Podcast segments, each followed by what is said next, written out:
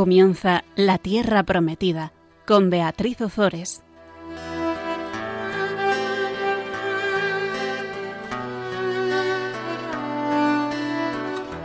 Buenas tardes, queridos amigos de Radio María. Aquí estamos un miércoles más compartiendo con todos vosotros la palabra de Dios en el programa La Tierra Prometida. Buenas tardes, Fabián. Buenas tardes, Bea. Tenemos aquí a Fabián Melendi con nosotros, gracias a Dios, nunca mejor dicho. Y em, bueno, ¿te parece que, que invoquemos al Espíritu Santo primero y luego comenzamos? Te invocamos, oh Espíritu Santo, derrámate sobre nosotros, ilumínanos, enséñanos a conocer la palabra, guíanos y haz que este programa dé muchos frutos en todas las personas que lo están escuchando. Dios te salve María, llena eres de gracia, el Señor es contigo, bendita tú eres entre todas las mujeres y bendito es el fruto de tu vientre Jesús. Santa María, Madre de Dios, ruega por nosotros pecadores, ahora y en la hora de nuestra muerte. Amén. Gloria al Padre, gloria al Hijo y gloria al Espíritu Santo. Como era en el principio, ahora y siempre, por los siglos de los siglos. Amén. Pues estamos ya mm, terminando, no sé si lo terminaremos en este programa, el segundo libro de Samuel. Decíamos en el programa anterior que hicimos al comienzo del programa, hicimos como un resumen, que estamos tratando el epílogo, habíamos visto ya las dos, eh, las dos primeras unidades, habíamos visto las dos siguientes, en el programa pasado vimos eh, la penúltima y hoy vamos a ver la última, el último capítulo del segundo libro de Samuel, en el que mm, David va a hacer un censo de todo el pueblo. En el programa pasado eh, lo que vimos fue eh, cómo, funcionaba jerárquicamente el ejército de David. Vimos a, los, a los tres generales importantes, el núcleo duro, como diríamos hoy en día, y después vimos eh, cómo debajo de ellos había otros 30 y debajo de ellos, bueno, pues, pues, pues todo el ejército. Y comentamos lo importante que es controlar los, los apetitos desordenados. Veíamos cómo estos, estos tres generales tuvieron que cruzar un campo de filisteos para sacar agua del pozo porque em, David simplemente tenía sed. Pero finalmente David, que ya estaba escarmentado pues por por todo lo que le había sucedido en su vida, estaba pulido, estaba trabajado, eh, había madurado, no fue capaz de beber ese agua sabiendo que podía haber costado la vida de los suyos y no de los suyos, sino de, de los tres que la acompañaban y decide ofrecerla al Señor. Bueno, y más o menos ahí nos quedamos. Y hoy vamos a ver cómo el, eh, David eh, ordena hacer un censo del pueblo. El relato del censo tiene muchos elementos que evocan la muerte de los descendientes de Saúl. Allí hubo tres años de sequía, aquí tres días de peste, aquella tragedia fue causada por un pecado de Saúl, esta por un pecado de David. En aquella ocasión el Señor quedó aplacado cuando David enterró piadosamente a Saúl y a su familia, es decir, cuando se dio fin a una etapa de la historia de Israel. Ahora el mismo efecto se atribuye a los sacrificios ofrecidos por David en el nuevo altar de Jerusalén, es decir, cuando se inicia una nueva y prometedora etapa para el pueblo escogido. Y con esto veremos cómo se cierra el libro. Por lo tanto, vamos a comenzar ya con el capítulo 24 y vamos a leer el primer versículo. De nuevo ardió la ira del Señor contra los israelitas e incitó a David contra ellos, diciéndole, Vete y haz el censo de Israel y de Judá. Realmente, Fabián, el comienzo de este relato es muy, muy sorprendente porque mm, atribuye a Dios el, pedirle a David que haga un censo teniendo en cuenta que ese censo está considerado como un grave pecado. ¿Y por qué pasa esto? Porque esto es lo que se llama un antropomorfismo, que ya hemos hablado de ello en varios programas, em, que consiste en que el autor sagrado mm, atribuye a, Dios pues, pues, pues todo, el, eh, mm, desastres naturales o, la cólera o la incitación al pecado, cualquier cosa eh, que, propia de, de, los hombres.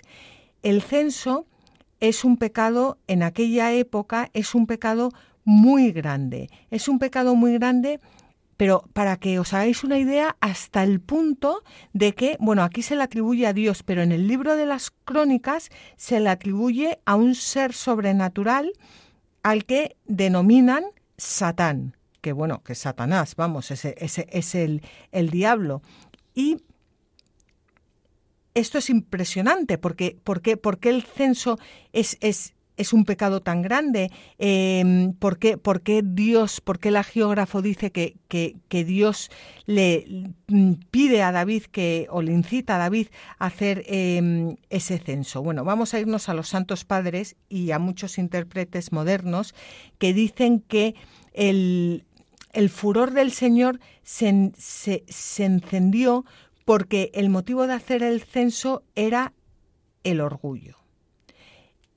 El tema es que como Dios lee los corazones, veía en el corazón de David, como ve en nuestros corazones tantas veces, como nosotros en muchísimas ocasiones, en vez de confiar en el Señor, contamos por números. Hoy han venido 20, pues han venido pocos. Han venido mil a escucharnos, han venido muchos. Eh, ha venido uno que resulta que es el director general de no sé cuántas empresas y puede ayudarnos, esto ha sido importante. Ha venido otro que no tiene estudios, esto no ha sido tan importante. Eso es la mentalidad humana. Y en cambio, em, Dios lo que quiere es que nos fiemos totalmente, eh, tota-, totalmente de Él, porque Él es el dueño eh, del pueblo. Y todo lo, todas las gestas que, se lleva a cabo en el pueblo y todas las gestas que nosotros llevamos a cabo en nuestras vidas, Dios quiere que lo hagamos no basándonos en nuestras propias fuerzas, no poniendo toda nuestra fe, entre comillas, en nuestros méritos, sino confiando a Dios. Y por eso el libro de las crónicas dice que lo que le movió a David a hacer ese, ese el que le movió a, a David a, ese orgullo de querer hacer el censo eh, fue Satanás. Pero Dios se lo permitió, se lo permitió. ¿Por qué? Para castigar la infidelidad de su pueblo, como muchas veces castigaba esa misma infidelidad, pues con eh, permitiendo que, que, los enemigos entraran en, en, en Israel y, y lucharán contra, contra ellos. Bueno, pues esta, esto es un poco eh, el comienzo de este programa y lo que, lo que vamos a, a ver hoy. No sé si tú quieres añadir algo, Fabián. No, no quieres añadir nada. Pues vamos a continuar leyendo. El rey dijo a Joab y a los jefes de su ejército que estaban con él: Recorred todas las tribus de Israel, desde Dan hasta Berseba, y haced el censo del pueblo para que yo conozca el número de personas. Joab respondió al rey, que el Señor tu Dios multiplique el pueblo cien veces más, y que los ojos del rey mi señor puedan verlo. Pero ¿para qué quiere el rey mi señor este censo? Este Joab yo creo que era gallego, ¿eh? pues ¿Qué, le pasa a Joab? Pues que Joab sabía perfectamente que el censo constituía un atentado contra la soberanía absoluta de, de Yahvé, porque, repetimos, el pueblo era posesión exclusiva de Dios y solo estaba sometido a Dios. El hecho de conocer el número de los miembros del pueblo, ¿a qué equivale? A dominarlos, igual que se, que se dice o se decía que conocer el nombre de una persona equivalía a tener eh, poder sobre ella, porque el nombre de la persona representa la misión de esa persona, pues el conocer el número de los miembros del pueblo equivale a dominarlos, a aprovecharse de ellos, ¿Cómo? Pues unas veces con impuestos, otras veces utilizándolos como soldados o como esclavos en, las obras del, del rey. Por eso, fijaos que cuando la ley permitía el censo, cada uno de los censados tenía que pagar un rescate parecido al que se pagaba cuando se rescataba a un primogénito. Mm, esto indicaba de algún modo que pasaban del dominio de Dios al del rey. El pueblo era exclusivo de Dios, el pueblo solo pertenecía a Dios y cuando el rey lo censa, en cierto modo, em, pues pasa a su, a su propiedad. Y por eso se pagaba ese rescate. Es curioso.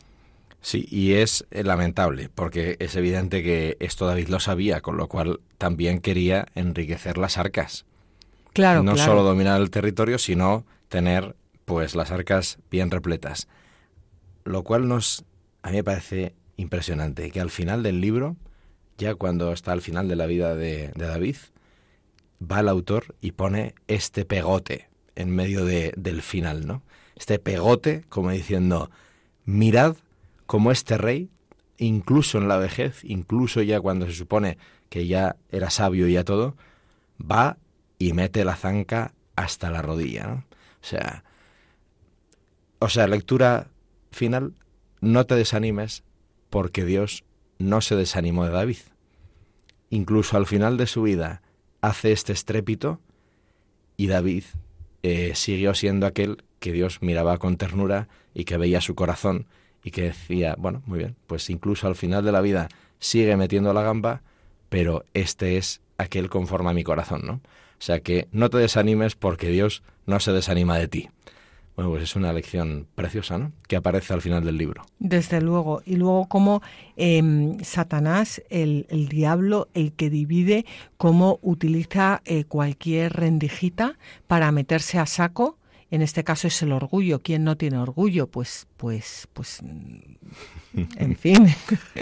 Eh, y cómo, cómo, está siempre ahí esperando para, para, encontrar una rendijita para. Pero lo de siempre, Dios lo permite, lo permite para un bien mayor, para, mm, pues, para que, que aprenda David y para que aprenda el pueblo. Vamos a, continuar leyendo. No sé, es que creo que no he dicho dónde está. Bueno, que, lo he medio dicho. Estamos en el segundo libro de Samuel, en el capítulo 24, que es el último, y ahora vamos a leer los versículos 4 al 9. Pero la orden del rey prevaleció sobre Joab y los jefes del ejército. Y Joab y los jefes del ejército se alejaron del rey para hacer el censo del pueblo de Israel. Atravesaron el Jordán y comenzaron por Aroer y por la ciudad que está en medio del valle de Gad, en dirección a Yacer. Luego llegaron a Galaad y a la región de los hititas, a Cadés, y se dirigieron a Dan. Desde allí se desviaron a Sidón. Llegaron a la fortaleza de Tiro y a todas las ciudades de los Jebeos y Cananeos, y terminaron en el Negev de Judá, en Berseba. Recorrieron todo el país, y al cabo de nueve meses y veinte días regresaron a Jerusalén. Moab dio al rey el resultado del censo del pueblo 800.000 guerreros adiestrados para manejar la espada en Israel y 500.000 en Judá. Es que el resultado también lo dice todo.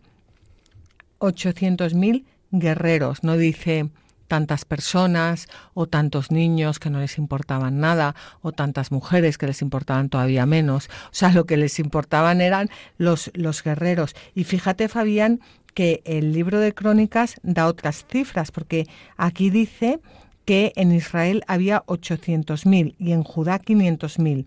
Y en el libro de las Crónicas dice que en Israel había 1.100.000 guerreros frente a los 800.000 del segundo libro de Samuel y en Judá 470.000 frente a los 500.000 de Judá, por lo cual volvemos otra vez a lo mismo, que es que el autor sagrado no está ahí midiendo con un ni, ni le importan tanto las cifras ni le importan tanto los, los números. Esto es un libro histórico, pero es un libro histórico que trata de la historia de nuestra salvación y para salvarnos es probable que no necesitemos saber el número exacto, que además no nos importa nada, sino que que, lo que necesitamos saber es pues, pues todo lo que nos van explicando los santos padres de los que vamos de la mano a lo largo de todas estas páginas para nuestra salvación.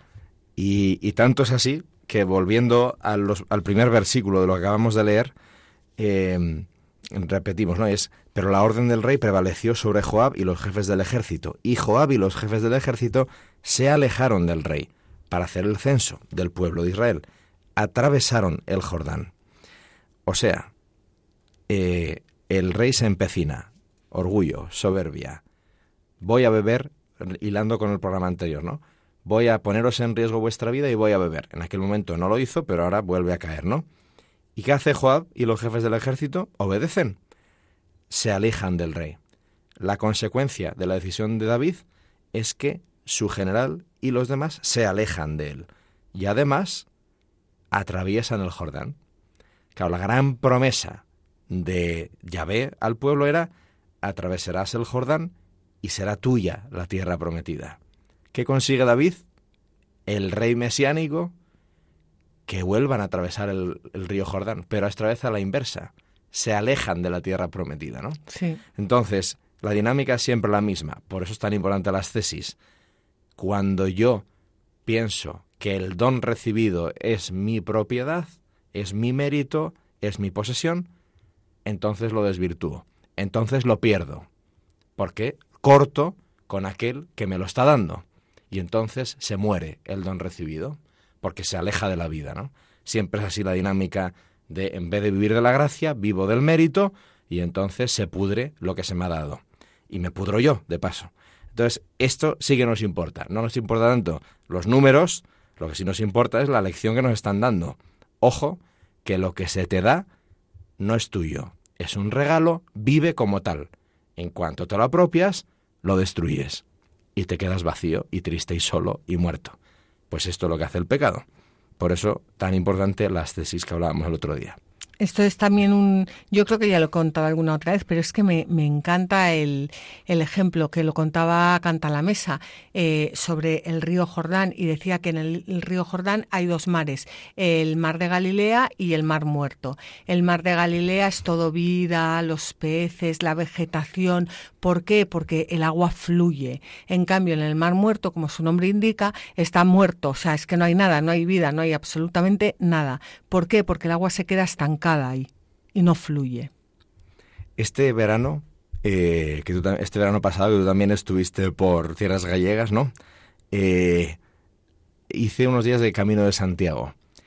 Y una de las cosas más impresionantes de esos días es a primera hora de la mañana, a las seis de la mañana, cuando empezábamos a andar, íbamos en silencio el primer rato, y era impresionante caminar a la vera del río, porque ahí es cuando venían las palabras de las aguas vivas, ¿no? Esto que dice Jesús a la samaritana y tal, brotarán aguas vivas y saltarán, ¿no? A la vida eterna de tu corazón.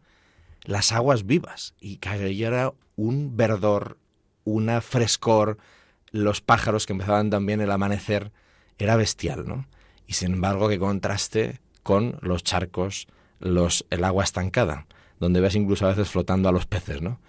Eh, esto, esto es tremendo la potencia que tienen las imágenes que estamos ya a veces habituados, ¿no? Y que nos la perdemos. La potencia de las imágenes de la escritura. Exactamente. Bueno, vamos a continuar em, con este episodio del, del censo, pero vamos a ver cómo, ya hemos dicho que es una ofensa contra Dios y vamos a ver ahora cómo se le da la vuelta y se utiliza como marco para ensalzar la piedad de David que se va a arrepentir sinceramente. Pero le remordió la conciencia a David después de haber hecho el censo del pueblo, y dijo al Señor, He pecado mucho por haber hecho esto, pero ahora, Señor, te ruego que perdones la iniquidad de tu siervo, porque he obrado con gran necedad. Bueno, este es nuestro David. Eh, él comprende la, gravedad y la necedad de su comportamiento y ¿qué hace? lo opuesto al orgullo. Habíamos hablado de que el orgullo le llevó a, a, realizar el censo, ahora se humilla sinceramente. David sabe perfectamente que la soberbia desagrada a Dios más que todas las caídas que proceden de nuestra debilidad. Y esto es, esto es algo mm, muy importante porque muchas veces juzgamos, ¿no? Esta persona eh, que no para de beber, esta persona que es insoportable, esta persona que ha robado, esta persona que tal. Y y es cierto que, muchas veces nosotros estamos ofendiendo mucho más a Dios sin haber robado, sin habernos emborrachado em, y sin haber hecho 80 cosas que a la vista son horribles, solo con nuestra soberbia. Tremendo.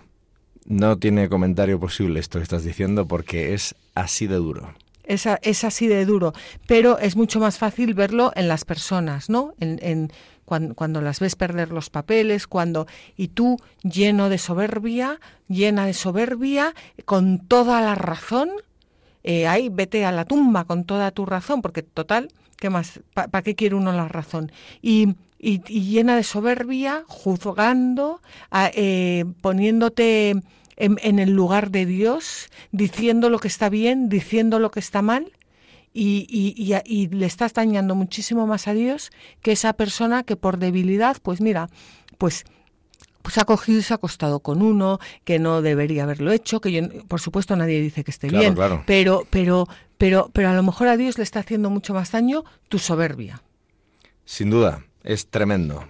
Y, y a los que estamos en la casa del Padre, se nos da tantas veces tan bien hacer de hijos mayores. Mm, desde luego. Desde luego. Pues si te parece, Fabián, vamos a hacer una pequeña pausa y continuamos en unos minutos.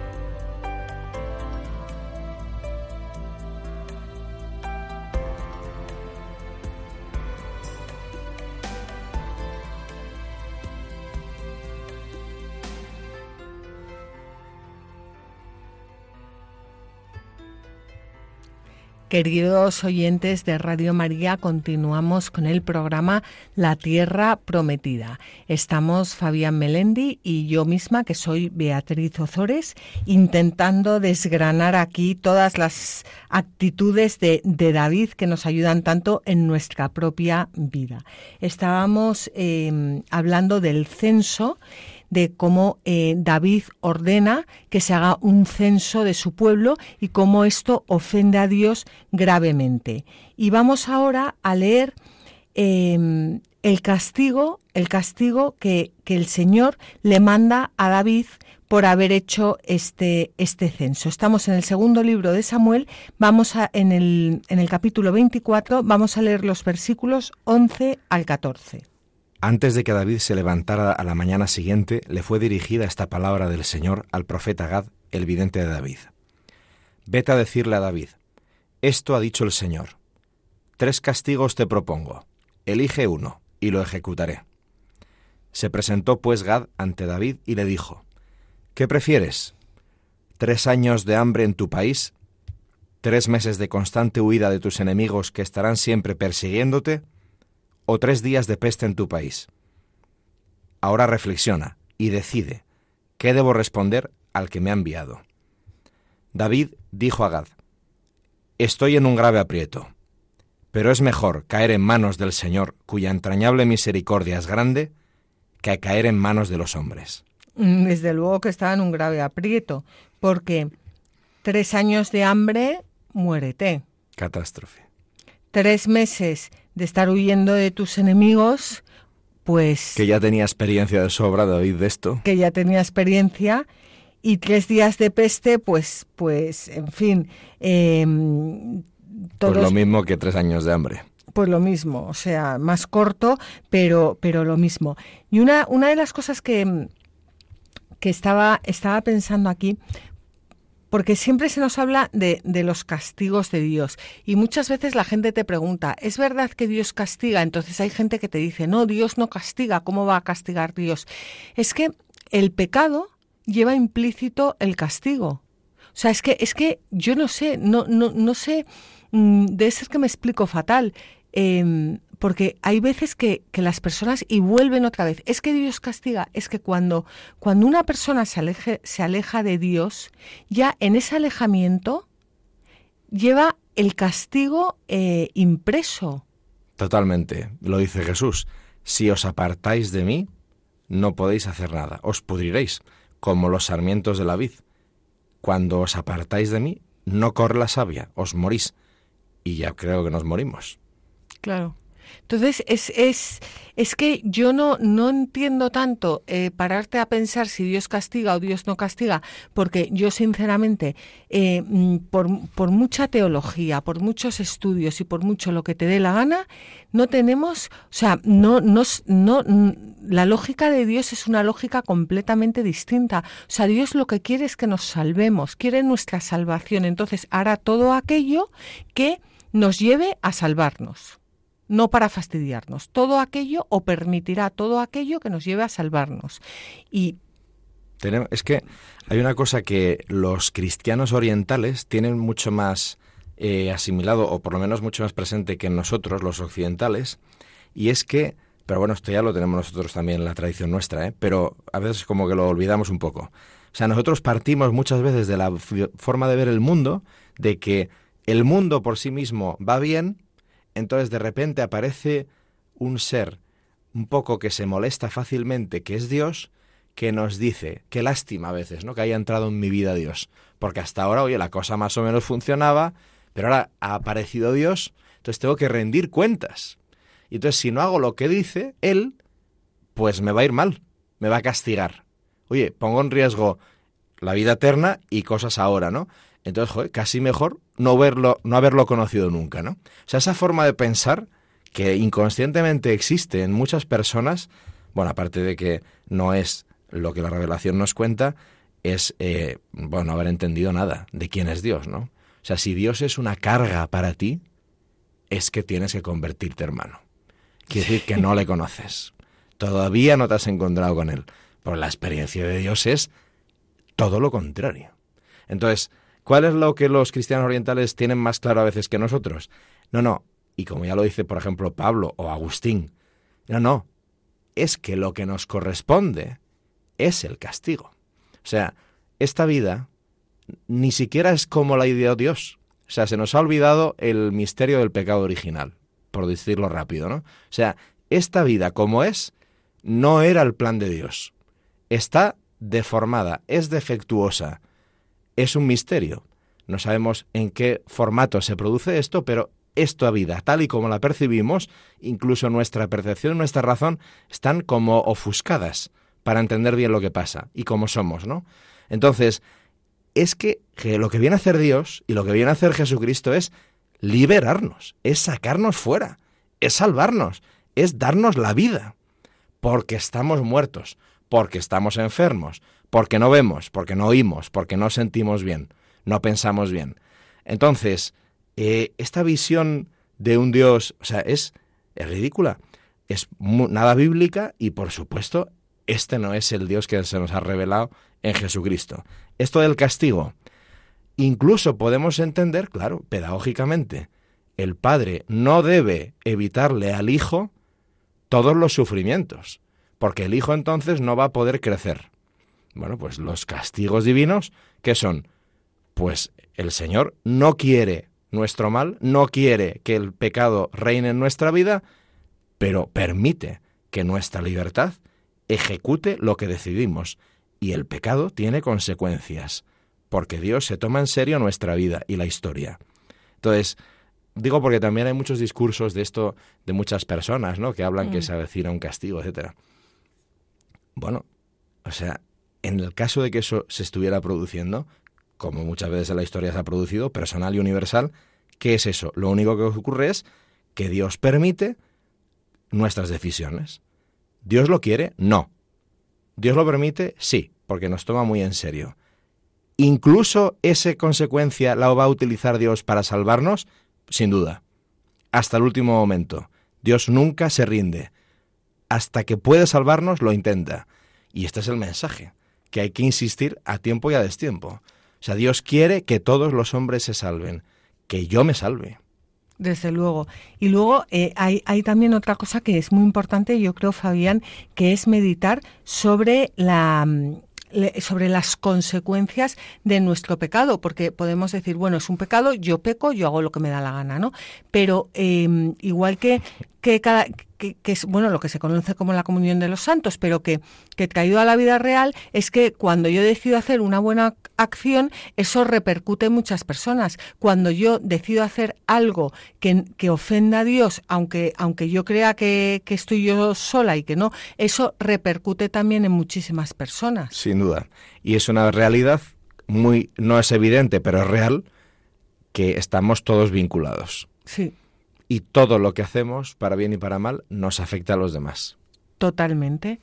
Y hay un comentario muy bueno sobre esto de Salviano, el, el, presbítero, que yo creo que podíamos leer, si te parece. Tú dices que esta indignidad no fue una acción, sino de unos pocos, y que lo que la mayoría no perpetró no puede recaer sobre todos. Yo ya he dicho antes que frecuentemente en el pueblo de Dios el crimen de un solo hombre causaba la ruina de muchos. Así el pueblo fue destruido por culpa del robo de Acar. Por la envidia de Saúl se produjo una peste. Por el censo de la población que realizó el piadoso David se causó una mortalidad general. La iglesia de Dios es como el ojo humano. Una pequeña suciedad en el ojo oscurece toda la luz. Así también sucede en el cuerpo de la iglesia. Cuando unos pocos transmiten sus torpezas, ofuscan la claridad de todo su esplendor. Pues tal cual, tal cual. Por eso yo muchas veces cuando me dice la gente, es que la iglesia está fatal, y le digo, pero vamos a ver, ¿tú estás bautizado? Y, y, me dice, sí. Le digo, ¿y, tú vas a misa? No. ¿Y tú tal? No. Y digo, pero es que, claro, si es que cómo no va a estar mal la iglesia, pues es que el que estás fatal eres tú. O sea, es que, es que no es la iglesia está fatal, es que la iglesia es el conjunto de, de, de todos los hijos de Dios. Sí, sí, y esto que estás diciendo tú ahora es muy importante, ¿no? Cuando a veces predominan discursos pesimistas y catastrofistas, y de todo está mal, miras a tu derecha, desastre. Miras a tu izquierda, terrible. Para adelante, para atrás. Y yo creo que aquí la cuestión está en decir, oye, perdona, ¿y tú te has mirado dentro? Claro.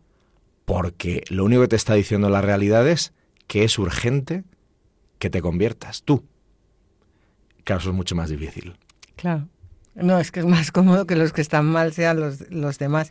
Pues el pobre David, bueno, tenía tres opciones. Los tres años de hambre, los tres meses de constante huida de los enemigos y los tres días de peste. Vamos a ver qué elige. Así que David eligió la peste. Era el tiempo de la siega del trigo. El Señor envió la peste sobre Israel desde esa mañana hasta el momento fijado, y murieron setenta mil hombres del pueblo, desde Dan hasta Berseba. Cuando el ángel iba a extender la mano sobre Jerusalén para destruirla, el Señor tuvo compasión por tanto daño, y dijo al ángel que exterminaba al pueblo, Basta, detén tu mano. El ángel de Dios estaba junto a la era de Arauná, el Jebuseo. David, al ver al ángel que azotaba al pueblo, dijo al Señor, Yo soy el que ha pecado, yo soy el culpable. Estas ovejas, ¿qué han hecho? Que caiga tu mano sobre mí y sobre la casa de mi padre.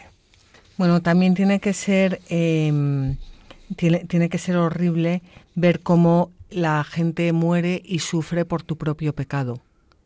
Eso, eso tiene que ser tremendo. Muchas veces Dios no, no eh, ahí sí que no permite que lo veamos, porque nos, nos suicidaríamos. Hay, hay místicos que hablan de que esa es la experiencia del juicio particular Sí. cuando te mueres. Claro. Ver todo el efecto que ha producido el pecado que has cometido tú. Y los pecados que has cometido que ni te has enterado. Mm. Todo a la, a, a la, a la luz de, Cristo, de- sí. de- de Cristo. Bueno, eso es lo que también hablan de la iluminación de Mm. las conciencias, el, el juicio particular, todas estas cosas que desde luego las han tenido ya muchas personas. El santo cura de Ars la tuvo en vida y, y se pasó tres meses que no se podía levantar de la cama de la depresión. O sea, imagínate eso el cura de Ars, vamos, yo, eh, en fin. Pues Una cosita es Sí. que, que va- vamos a verlo en los próximos versículos, pero para ver la enorme diferencia que hay entre la revelación bíblica y la religión. O sea, la revelación bíblica y la religión, las religiones, hay una diferencia fundamental que muchos ya saben, ¿no? De los que nos están oyendo ahora.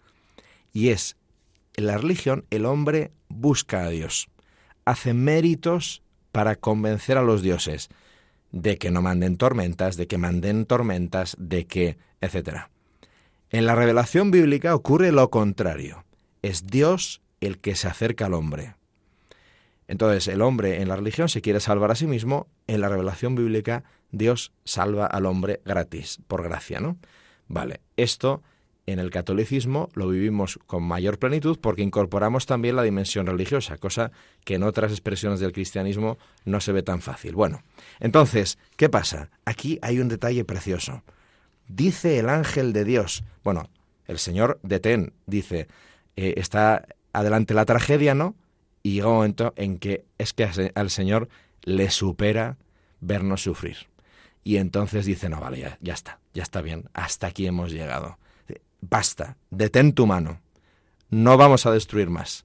Oseas, ¿no? El libro de Oseas también, yo soy Dios, no hombre, me conmuevo ante ti, mis entrañas se retuercen viéndote sufrir, ¿no? Y entonces, ¿qué le dice? Bueno, ahora vamos a hacer un sacrificio. Pero vamos a hacer un sacrificio después de que Dios diga que se detenga. La religión no revelada dice, vamos a hacer un sacrificio para eh, calmar al Dios iracundo, ¿no? La revelación bíblica dice, no, no, Dios que es compasivo frena la destrucción y el hombre entonces ofrece un sacrificio de alabanza. Pero es totalmente al revés, ¿no? Lo digo por la cuestión de que no nos salvamos nosotros, no se trata de méritos, por tanto, ¿a quién vas a juzgar tú? Si eres estás tan salvado como el que tienes enfrente. Ya, pero ¿qué, cómo, cómo pesa la educación que se nos ha dado, verdad? Sí. Sí.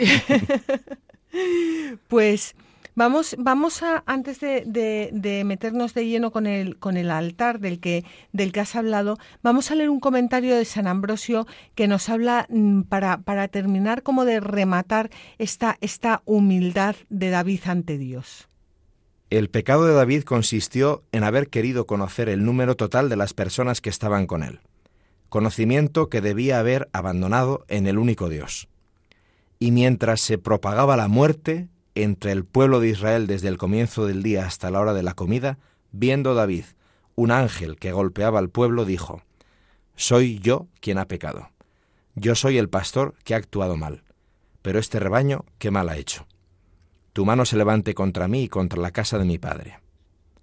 De esta manera el Señor se arrepintió y mandó que el ángel respetase al pueblo y que David ofreciese un sacrificio.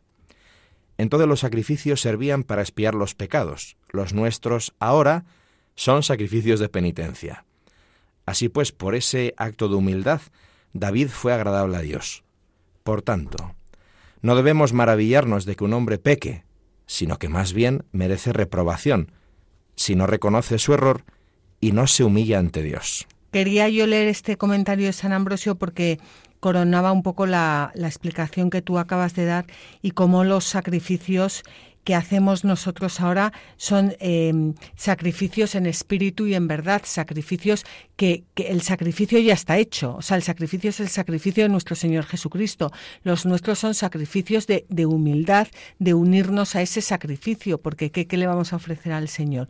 ¿Una gallina? ¿Retorcerle el cuello y para aplacar su ira? O sea, estaríamos mm, yéndonos a... Entonces, el, eh, aquí lo recalca y lo que el sacrificio que agrada a Dios es un sacrificio de humildad, en espíritu y en, verdad. Hace unos meses conocí a una persona, a una chica, eh, que había apostatado de la Iglesia Católica y tenía una opinión muy variada, menos positiva, de la Iglesia Católica. Y por H y por B, pues eh, unas personas con las que estaba en ese momento, acabamos hablando con ella y tal, y esa misma tarde vino con nosotros a celebrar la Eucaristía. Y estando a la Eucaristía, se pasó la Eucaristía llorando. Y en un momento determinado se gira y le dice a uno de, de la gente con la que estaba, lo que yo no entiendo es que vosotros no estéis llorando. La apóstata estaba llorando a moco tendido durante toda la celebración y se nos gira en un momento para preguntarnos lo que yo no entiendo es cómo vosotros no estáis llorando. Esto me sirve a mí para, para pensar que cuántas veces, a mí me ha pasado, ¿eh? cuántas veces yo he pensado, voy a hacerle un favor a Dios y voy a ir a misa. Claro, o sea, es que no me entero de nada. Es al revés. O sea, qué suerte tengo de que Dios me regala la posibilidad de poder y querer ir a misa. Pues esto es lo mismo de los sacrificios, ¿no? O sea, a mí que me toca prepararme para recibir el chorro del amor de Dios, porque quien me lo da es Él. Yo no lo voy a conseguir. Y entonces, ¿de qué voy cuando me considero bueno? ¿De qué voy cuando pienso yo es que yo es que soy de los que merece ser bueno, merece ir al cielo y los demás son unos perdidos? Qué mal están a mi alrededor. Nos vamos a llevar una sorpresa. Tremenda cuando lleguemos allá, ¿eh? Tremenda. A ver quién nos abre la puerta. con, con San Pedro a ver quién está al lado abriéndonos la puerta, ¿no? Y dices, ostras, cuando me vengan pensamientos y sentimientos así, inmediatamente acogerme a la misericordia de Dios, porque me he ido a las antípodas de donde está Él. Y es un peligro típico del, del fiel cristiano, ¿no? Desgraciadamente, la soberbia espiritual, que es lo que desagrada a Dios. Sí, sí, sí, sí. Sí. Esto no se acaba nunca, ya como decíamos antes, el día que se acaba ya te, te, te mueres y te, y, y, te vas para allí. Y luego habíamos hablado también de eh, lo poco, bueno, lo poco, yo por lo menos, lo poco que, que, conozco, o sea, que, que, es tan difícil decir es que Dios quiere, es que Dios no quiere, es que Dios castiga, es que Dios no castiga. Hay un comentario de San Jerónimo que habla de nuestra ignorancia ante la voluntad de Dios y que a mí me, me, me gustó mucho y me gustaría que, que leyeras, porque recojo un poco todo esto también. Tendrás que objetar a Dios con una ofensa aún más fuerte. ¿Por qué cuando Esaú y Jacob estaban aún en el seno de su madre, dijo, amé a Jacob y odié a Esaú? ¿Por qué, siendo los hijos de Elí los que pecaron, por poco no fue barrido todo el pueblo y capturada el arca? David pecó por hacer el censo del pueblo. ¿Por qué fue necesario que vinieran los últimos tiempos y no antes de que pereciera una multitud innumerable de hombres? Esta cuestión la explica muy sabiamente el bienaventurado apóstol escribiendo a los romanos. Esto lo ignoras, pero se lo dejas a la ciencia de Dios. Dígnate también ignorar las cosas que preguntas. Déjale a Dios su poder, que no te necesita como su defensor. Eso.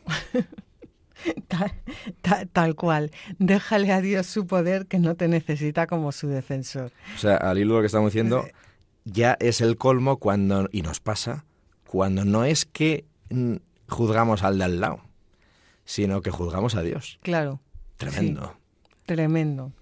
Pues el segundo libro de Samuel ya no nos va a dar tiempo de, leerlo en este programa y tampoco lo vamos a leer en el siguiente. Vamos a cerrar ya este, este libro. Nos quedaría por, por leer el, del capítulo 24, los versículos 18 al, al 25, en el que se nos cuenta que aquel mismo día Gad se presenta ante David y le dice que erija un altar al Señor en la era de Arauna el GBSEO. Bueno, pues eh, nosotros invitamos a, todos los oyentes a que lo leáis. Eh, estamos hablando de pocos versículos. Es, un, texto muy bonito. Y eh, con la erección de, este altar de Jerusalén se cierran los libros de Samuel. Y esto está cargado de, de significado porque la erección del altar es una iniciativa de Dios y que Dios transmite por el profeta Gad y lleva consigo la exigencia de los sacrificios que aplacan al Señor y que reportan al pueblo el fin de la, de la plaga. Eh, tiene que ser erigido en un lugar comprado, no prestado o regalado, para que quede constancia de que se ha colocado en la, en la propiedad de Israel. Y vamos a cerrar el programa con un comentario de San Cesario de, de Arles hablando de la adquisición mediante la sangre. El rey en persona ofreció al bienaventurado David la era y los bueyes para el holocausto. Pero el rey David no quiso aceptar si no lo pagaba.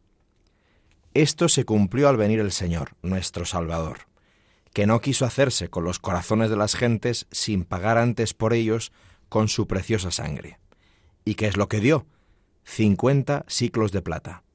El número 50 representa la gracia del Espíritu Santo y señala la remisión de los pecados.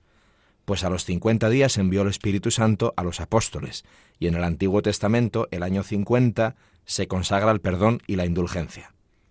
En efecto, David pagó con plata, pero nuestro David, al que aquel simbolizaba, derramó su sangre preciosa. Para comprar la era del rey pagano, David ofreció 50 ciclos, y Cristo, el David verdadero, a los 50 días dio la gracia del Espíritu Santo y el perdón de los pecados, para erigirse un altar en la era de las gentes.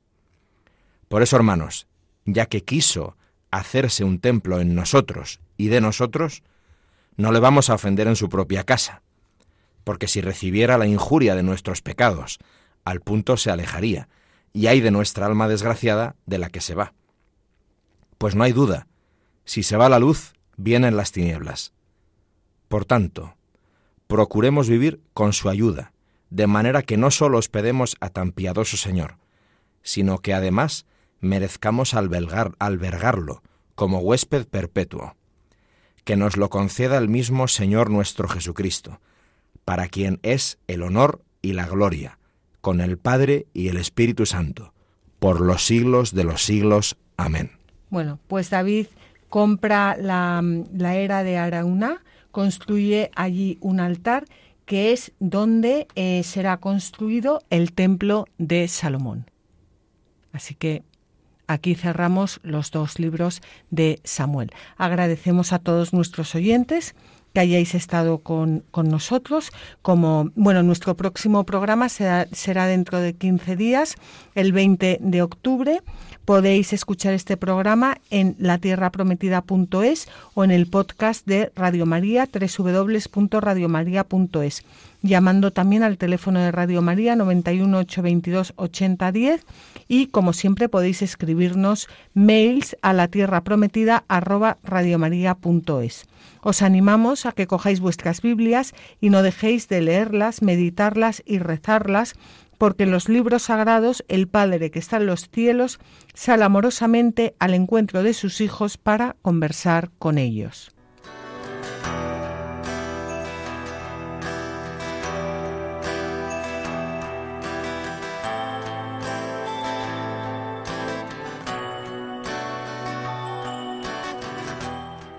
Así concluye La Tierra Prometida con Beatriz Ozores